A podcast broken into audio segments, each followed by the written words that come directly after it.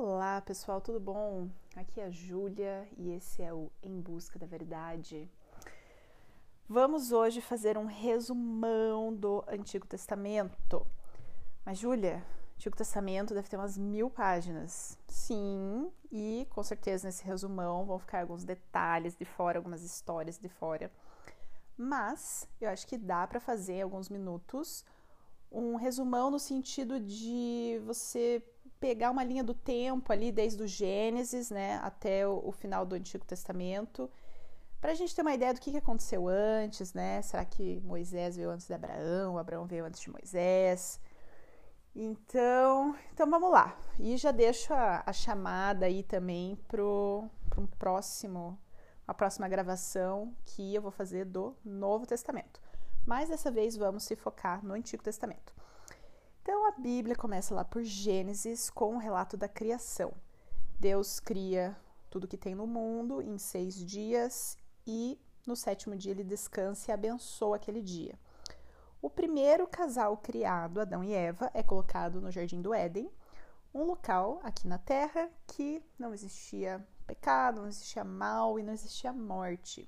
Porém, existia lá uma árvore que representava a opção que Adão e Eva tinham. Eles poderiam optar desobedecer a Deus, né?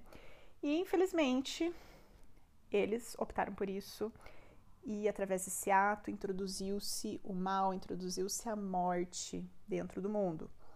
Então eles nunca tinham visto uma planta morrer, né? Quanto mais um, um animal, um ser humano morrer. E infelizmente, depois que eles pecaram, isso tudo começou a acontecer no mundo. Então Adão e Eva depois foram vivendo, tiveram que sair do jardim do Éden, mas continuaram a sua vida fora ali do Éden e tiveram filhos, os seus filhos tiveram outros filhos. E se passaram nove gerações até que a população que se formou ali na Terra estava tão corrompida, fazendo umas coisas muito loucas, que Deus decidiu que não dava mais aquelas pessoas é, não ia ter futuro com aquelas pessoas ali. Então ele decidiu que ele ia acabar com aquela geração inteira. Porém, quem quisesse, quem cresce em Deus, ia ter uma saída, ia ter uma salvação. E isso é um tema recorrente da Bíblia, o tema da salvação, que fala que sim, Deus vai ter que pôr um fim no mal, vai ter que pôr um fim no pecado, mas sempre vai ter uma saída para aqueles que querem, para aqueles que creem em Deus. E nessa história não é diferente. Então Deus iria destruir, iria destruir com um dilúvio, com uma grande inundação. Porém, quem quisesse poderia entrar num barco que uma pessoa chamada Noé estava construindo. Então Noé ficou muitos anos construindo esse barco que é conhecido como a Arca de Noé. E ele também chamava as pessoas, falava: olha, vai vir uma chuva, vai vir uma inundação. Então, conselho vocês a começar a entrar aqui, né, me ajudar com o barco e tal. Mas o pessoal não creu, não acreditou, inclusive tiravam sarro de Noé, que era um absurdo aquela ideia. Né? Imagine uma pessoa construindo um barco enorme e dizendo que o mundo inteiro ia se inundar. Realmente era uma coisa difícil de acreditar. Mas foi exatamente o que aconteceu. E infelizmente só Noé e a família dele que entraram ali no barco e que se salvaram, né? Então veio o dilúvio e depois que as águas baixaram, Noé e sua família voltaram para a terra firme e continuaram vivendo a vida deles lá. Dez gerações se passaram até que vem um próximo personagem bem importante da Bíblia, que se chamava Abrão, e como muitos personagens dentro da Bíblia, ele teve o seu nome alterado. Só que só adicionou um ali, virou Abraão. Então, e por que, que ele teve esse nome alterado? Porque ele teve um encontro com Deus, né? Deus se encontrou com ele e fez um acordo com Abraão. Ele falou: Abraão, é o seguinte, eu vou fazer de você, ou seja, você vai começar, vai encabeçar um grande povo a sua descendência vai virar um povo. E não era qualquer povo, era um povo que ia cumprir uma missão para Deus. E Deus já tinha uma, uma missão para aquele povo ali, né?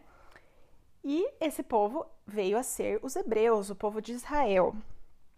Então, Abraão é, aceitou o desafio, porém ele deu uma deu uma escapada ali, né? Achou que ele tinha que dar uma mãozinha para Deus e teve um filho com uma outra mulher, porque a mulher dele mesmo não conseguia engravidar, tava difícil assim, ele ficava se perguntando, né? E aí, como é que vai como é que eu vou ter uma grande descendência se a minha mulher não consegue ter filho? E acabou tendo filho com uma outra mulher que não era o plano de Deus.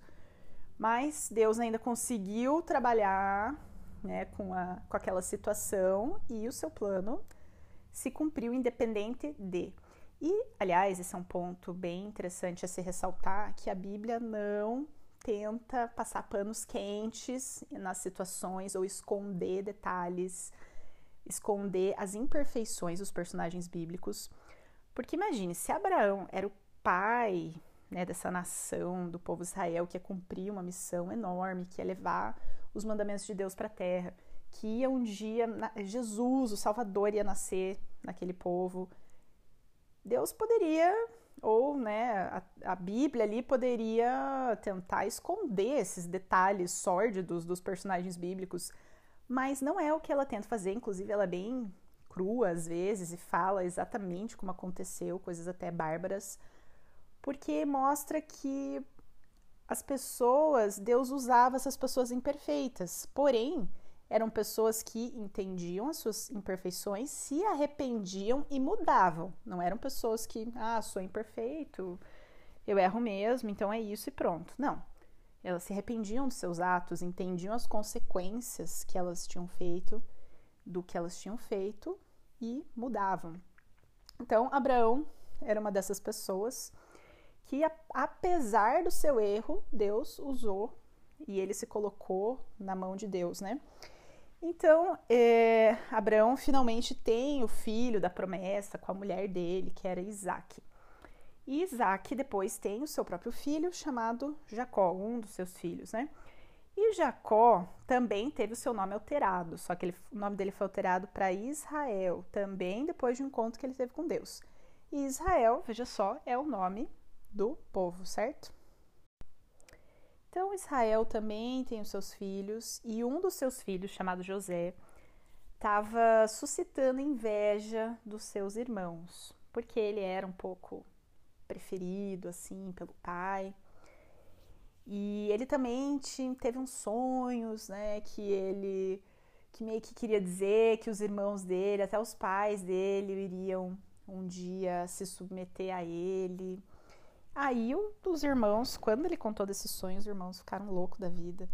Queriam até matar José, mas acabaram decidindo que eles só iam, só, né? Só iam vender ele como escravo e venderam e não ficaram sabendo do que, que aconteceu com José. Mas no fim das contas, esse sonho que ele teve realmente era profético. Isso realmente vai acontecer, mas vamos lá, vamos contar a história por partes. Então José foi vendido como escravo e ele acabou no Egito. Só que ele era uma pessoa muito boa, ele era honesto, ele era temente a Deus. Então ele teve uma trajetória bem conturbada, porém ele acabava sempre em locais estratégicos, em posições estratégicas lá no Egito.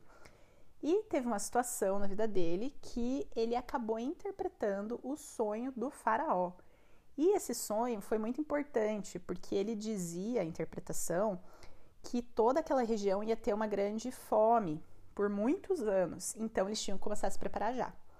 O faraó gostou do que ouviu achou que fazia sentido aquela interpretação e falou para José: então, beleza, você vai ser o cara que vai resolver essa situação aí. Pode começar a arrecadar alimento e você vai ser o governador do Egito. Então, José começa a guardar alimento por muitos anos e realmente aquela seca, aquela fome veio na região. Mas o Egito estava tranquilo, eles tinham guardado bastante alimento. Porém, pessoas de outras regiões começaram a, a ir buscar alimento lá. E adivinhe quem foi? Algumas das pessoas que foram buscar alimento lá foram os irmãos dele. Exatamente, a família dele, ou melhor, os irmãos que tinham vendido um dia para vendido ele um dia, né, como escravo. Agora voltaram e se ajoelharam e se submeteram ali para José exatamente como ele tinha sonhado. E eles se perdoaram, né? Quando José reconheceu de cara que eram os irmãos dele, os irmãos demoraram um pouco mais, mas rolou um perdão ali, uma conciliação. Tanto que os irmãos, né, toda a família de José foi morar no Egito. Então eles entraram lá como convidados. Às vezes é, não se conhece essa história, né? Mas como que o, o povo de Israel ficou escravo do Egito, né? Como é que aconteceu? Então aconteceu assim. O povo, inicialmente, eles não eram povo, né? Era só a família de José. Eles entraram lá como convidados, tá? Como era a família do, do governador José.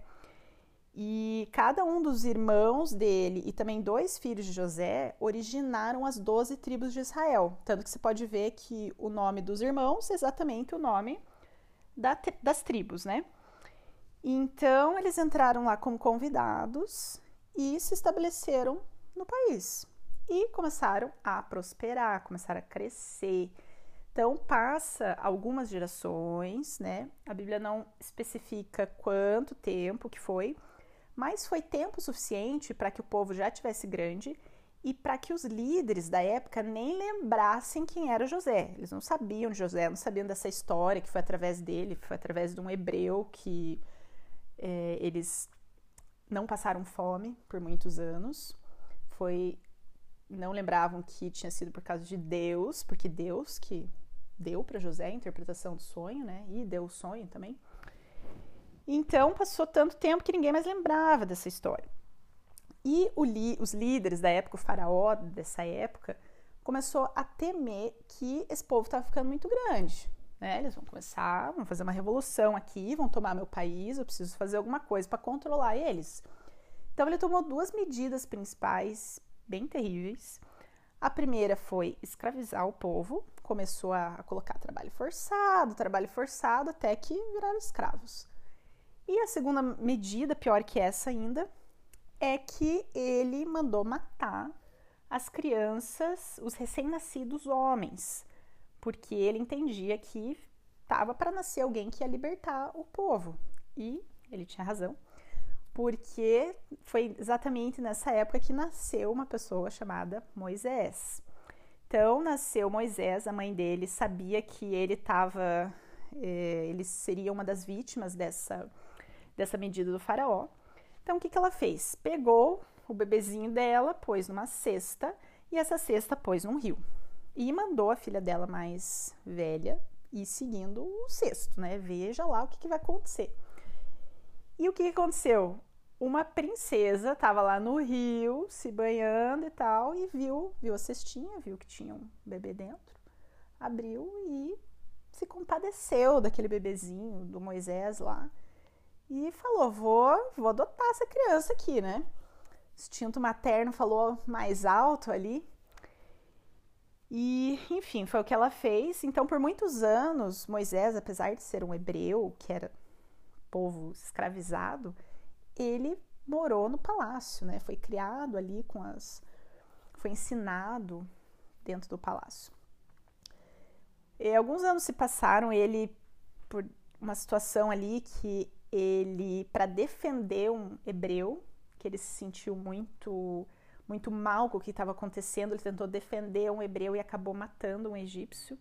Ele fugiu do Egito e durante esses anos que ele estava fora do Egito, foi muito importante para a trajetória dele. E foi ali que Deus falou com ele que ele seria a pessoa, né, que iria voltar lá para o Egito e libertar o povo e libertar o povo tudo aquilo que estava acontecendo, que ele sabia muito bem que estava acontecendo. Então, depois de uma certa. Ele relutou um pouquinho, mas ele aceitou. Foi lá para o Egito, né? Foi conversar lá com o faraó. Falou: Ó, oh, faraó, seguinte, vai ter que liberar o pessoal aqui. Né? Deus está mandando e quando Deus manda não tem muita escapatória. Mas é claro que o farol não quis, imagina que ele estava com uma mão de obra de graça, trabalhando para ele, e estava uma situação bem confortável, né? Então, de jeito nenhum que ele iria querer liberar o povo, assim, sem mais nem menos. Então, aí que Deus começa a agir, né, com milagres e com as dez pragas do Egito, as conhecidas famosas dez pragas do Egito.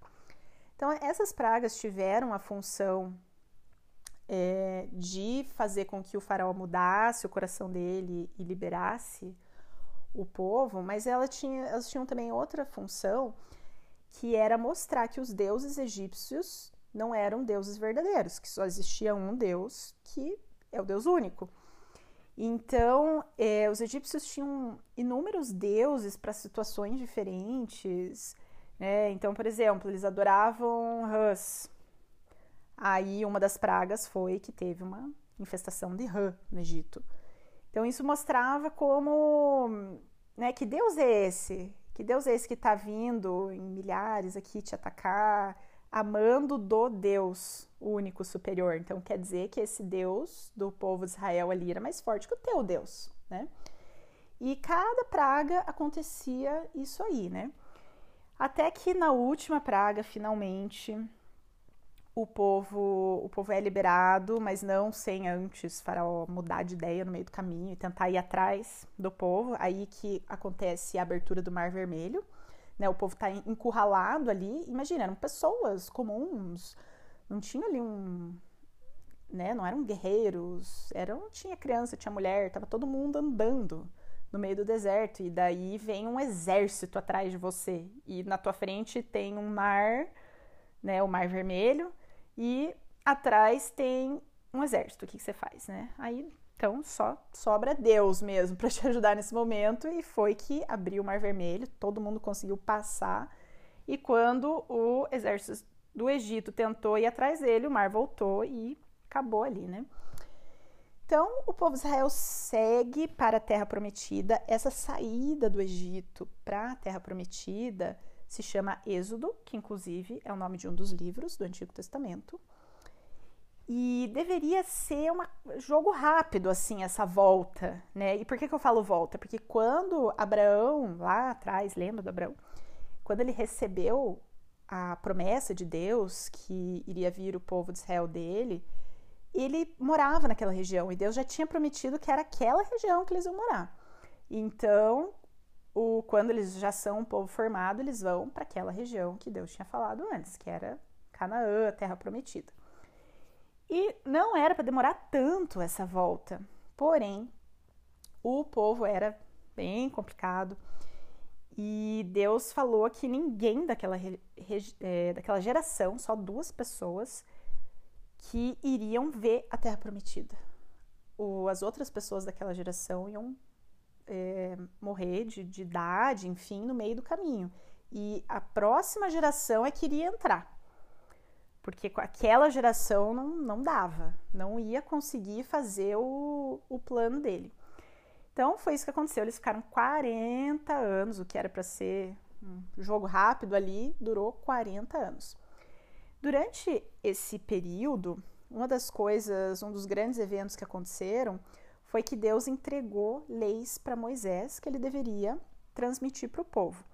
As mais conhecidas são os Dez Mandamentos, mas, fora os Dez Mandamentos, também tem muitas outras leis que Deus passou. E essas leis são muito importantes, eu quero falar mais sobre elas no futuro. E imagine que Deus, o Criador, onipotente, todo-poderoso, vem e te fala como que você tem que viver a tua vida. Você não vai querer ouvir o que, que, o que, que ele tem a dizer assim para você. Então é muito importante, muito importante dar uma olhada é, e realmente seguir o que está ali. E existe muita má interpretação dessas leis, né? Por isso que eu acho interessante falar sobre isso. Mas vamos falar num futuro, senão muita coisa aqui para hoje. Então, além dos Dez Mandamentos, tinham todas essas leis, e essas leis eram coisas como leis de saúde, por exemplo, leis de sanitarismo. Um exemplo de uma lei que foi dada ali é que se você achasse um animal morto no meio do caminho, que você não sabia do que, que esse animal morreu, você não poderia comer. Parece óbvio, você, né, século XXI, entende que esse animal pode estar com uma infecção, pode, sei lá o que, que aconteceu com esse bicho aqui, Deus o livre eu comer isso. Mas um povo lá daquela época, né, milhares de anos atrás, não tinha informação nenhuma, não tinha entendimento nenhum e estavam talvez buscando carne, né, que aconteceu em alguns momentos ali que eles ficaram sem carne, aí acham um animal no meio da rua, querer pegar, né? Enfim, então tinha uma lei para dizer, ó, não pode. Né? E não, não tem muita explicação assim do porquê, né? Porque até seria muito difícil explicar, olha, você não pode porque isso aqui vai te fazer mal, né? enfim. Só falava não pode e acabou. E como essa, tem muitas outras leis que são de saúde e sanitarismo, em que Deus fala: ó, se vocês seguirem essas leis, vocês vão ficar bem. Se vocês não seguirem, vocês vão ficar mal, porque eu tô dizendo como é que é a realidade, como que você tem que fazer, como que você tem que viver a tua vida. Mas também tem outras leis sobre violência, sobre o que, que deveria ser feito quando uma pessoa roubasse, quando uma pessoa matasse, né? Será que vai para cadeia? Será que acontece outra coisa? Pois a gente vai ver em detalhe isso aí. Mas também tinha toda uma categoria de leis que foram dadas ali, que é muito importante notar, que são as leis cerimoniais. Então imagine que hoje a gente tem Jesus, a gente tem a história do Novo Testamento, a gente entende, né, o mundo cristão entende muito bem como é que funciona é, a salvação, a Jesus tomando o pecado para si, por isso que eu posso me salvar. Mas as pessoas do Antigo Testamento não tinham esse exemplo de Jesus ainda, porque ele não tinha vindo, certo? Eles não tinham, eles estavam escrevendo com cada ato o Antigo Testamento ainda. Então, essas pessoas entendiam como é que funcionava a remissão de pecados, o perdão do, do seu pecado, através dessas cerimônias religiosas, em que eles tinham que matar um cordeirinho, então, já entendia que era muito doloroso o pecado, que essa remissão do pecado era difícil e que outro ser é que tomava o lugar, caso eu fizesse esse arrependimento, né? Então, eles tinham que confessar o pecado para o cordeirinho, se arrepender e matar, e ali é, eles tinham o perdão do pecado, exatamente como Jesus iria fazer. Então não era porque aquele cordeiro específico estava fazendo essa função, ele só estava apontando para o que ia acontecer com Jesus. Então tudo isso foi dado junto com essas leis lá para Moisés no deserto. Então Moisés continua a, o êxodo e quando eles estão prestes a chegar em Canaã, finalmente, Moisés morre. Por quê? Porque durante o trajeto ele tinha cometido um pecado, ele tinha desobedecido Deus, só que ele fez isso publicamente. E até existe uma. É difícil de entender às vezes essa história, porque você pensa, poxa, Moisés, mas ele fez tanto, ele trabalhou tantos anos, bem certinho, né? E ele só fez o que ele fez porque o povo irritava muito ele. Imagine milhares de pessoas meio que no teu ouvido ali em cima de você, reclamando e falando por que que você fez isso, por que que você fez aquilo, né? E ele acabou se irritando tanto com aquilo que ele desobedeceu uma ordem, uma ordem de Deus. Deus tinha dito para ele bater numa rocha, queria sair água ali para o povo beber, e ele com raiva pega e, e, e bate na rocha, mas de uma maneira agressiva, né? Meio com, como quem diz, toma essa água aí. E ali Deus falou, e o povo todo ficou sabendo também, que por causa daquilo que ele tinha feito, ele não poderia receber a, aquela recompensa terrena, né? Ele não iria entrar na terra prometida. E isso foi não só uma lição para Moisés, foi uma lição para o povo, porque o povo viu que a culpa no fim era deles, né? Que quem ficou ali enchendo o, o ouvido do Moisés eram eles. E fez com que uma outra pessoa tivesse um, um prejuízo muito grande por causa deles.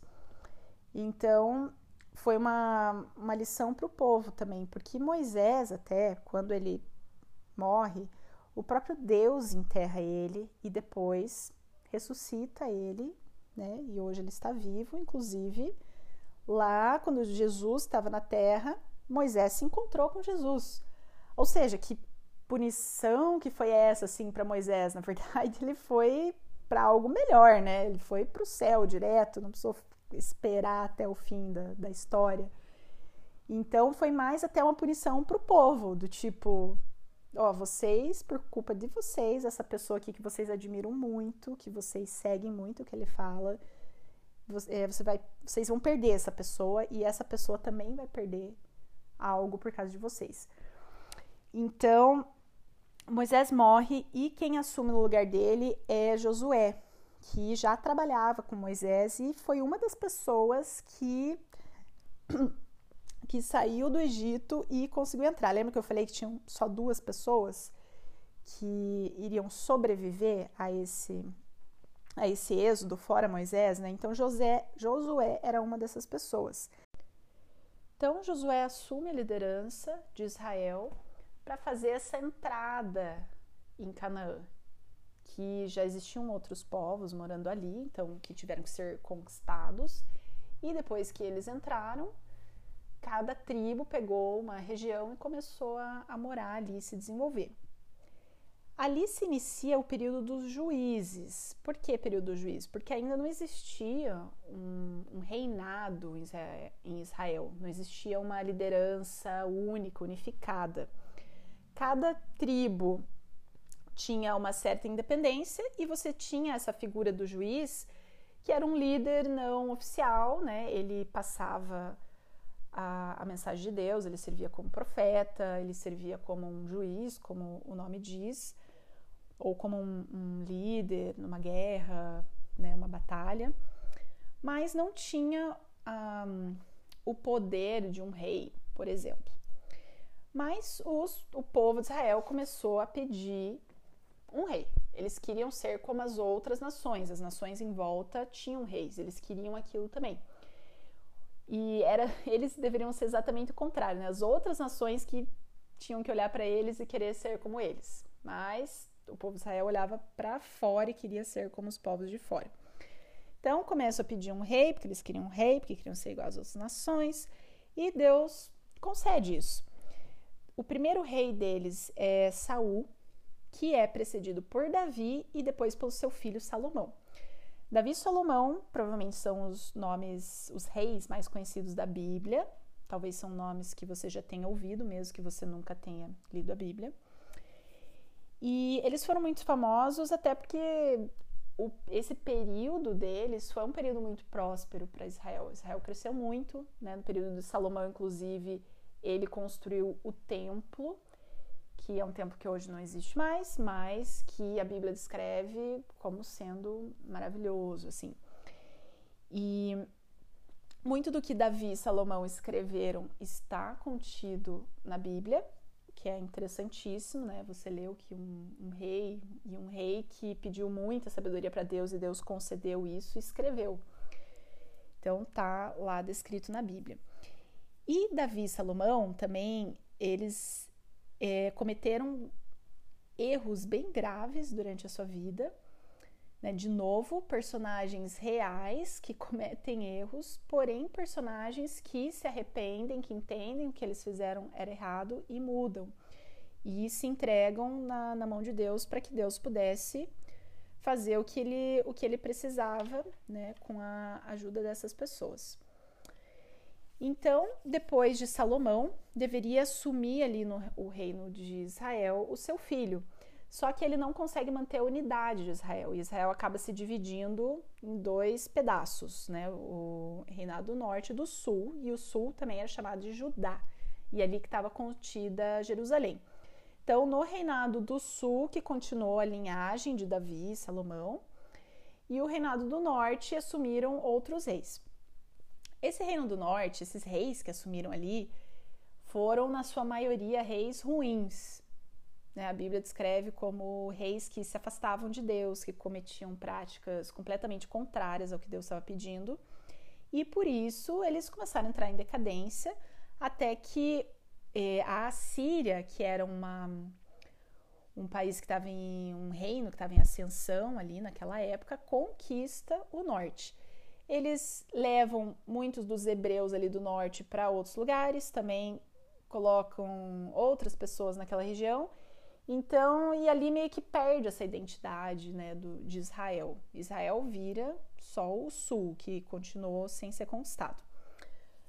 Porém, anos depois, isso já estava profetizado que ia acontecer pelo profeta Jeremias, inclusive, que também esse reinado do sul ia ser conquistado Porém, só aconteceria isso, essa conquista, esse exílio, por 70 anos. E foi exatamente o que aconteceu. Agora, uma nação chamada Babilônia, que estava em ascensão, conquista Judá, né, destrói a, o templo, aquele templo que Salomão tinha construído, que eu falei que não existia mais, não existe mais porque foi destruído nessa época. Babilônia, quando conquistou, destruiu o templo e levou lá da, de Judá muitos hebreus para a Babilônia.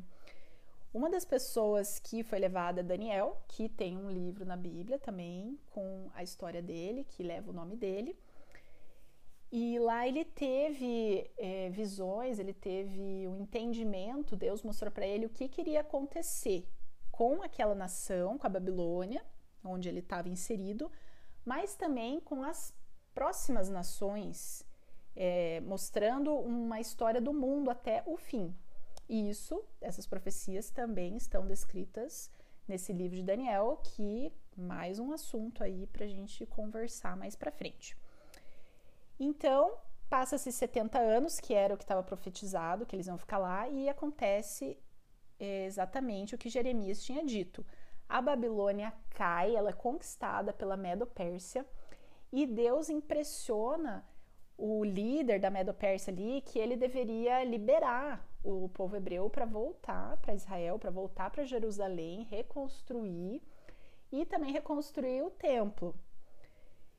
É, então eles fazem isso, retornam do exílio e mais ou menos aí é a parte da história em que termina o Antigo Testamento. Depois disso, vem um intervalo de mais ou menos 400 anos que não está descrito na Bíblia. Depois dessa época, se inicia o Novo Testamento, né? Se inicia com o nascimento de Jesus, e aí vem a, o auge, o ponto alto da Bíblia, que é contar realmente a história de Jesus, a vida dele, a morte a ressurreição e tudo que se passou depois disso. Mas esse é um assunto para a próxima gravação, próximo capítulo. Então, só é importante notar né, um, que entre o fim do Antigo Testamento e o novo, o início do Novo Testamento, aconteceram dois fatos importantes que estavam inclusive profetizados lá em Daniel, que iria assumir um outro, uma outra nação que iria conquistar a Medo-Pérsia, que foi a Grécia, e depois disso o Império Romano iria assumir a liderança, né, essa, essa posição de potência mundial. E, inclusive, foi quando o Império Romano estava nessa liderança que se inicia o Novo Testamento, que Jesus nasce e inicia essa história aí que a gente vai falar depois. Então é isso, acho que deu para ter uma ideia, uma pincelada nos fatos históricos do Antigo Testamento. Espero que vocês tenham gostado e vão, aguardem os, as próximas gravações, os próximos capítulos. Tchau, tchau.